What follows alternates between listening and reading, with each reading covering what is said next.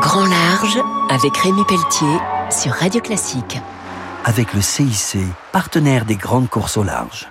Bonjour et bienvenue pour Grand Large sur Radio Classique. Ce week-end, je reçois Olivier Adam. Il est professeur à Sorbonne Université, expert en bioacoustique. C'est quoi la bioacoustique, Olivier?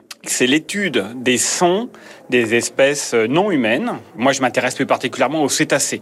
De grandes familles, les mysticètes qui sont des baleines, la baleine bleue, la baleine à bosse, etc. Et puis les odontoncètes qui ont des dents, les dauphins, les cachalots, les belugas, etc. Ces deux familles se sont éloignées au cours des 30 millions d'années.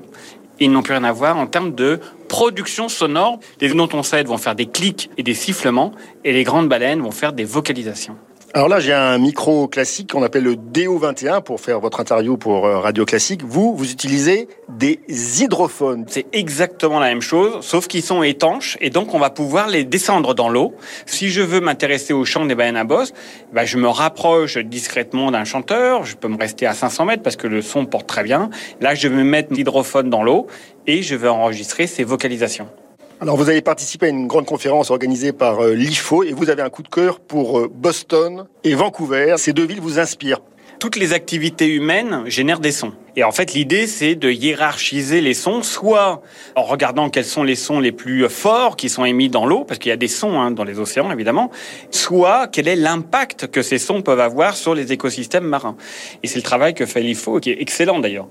Et le port de Vancouver, en fait, n'a pas attendu des régulations qui venaient du gouvernement canadien pour prendre des mesures. C'est-à-dire que le directeur du port s'est dit, OK, bon, si on veut moins impacter les orques résidentes qui sont au large du port de Vancouver, il va falloir diminuer le bruit, diminuer le risque de collision avec les supertankers. Et donc, il a demandé aux armateurs de arriver et de sortir de son port à des vitesses très très lentes. Un grand merci. Je recevais donc Olivier Adam, professeur à Sorbonne Université, expert en bioacoustique. C'est un formidable conteur. On se retrouve très vite pour Grand Large sur Radio Classique. Au revoir. C'était Grand Large avec Rémi Pelletier sur Radio Classique.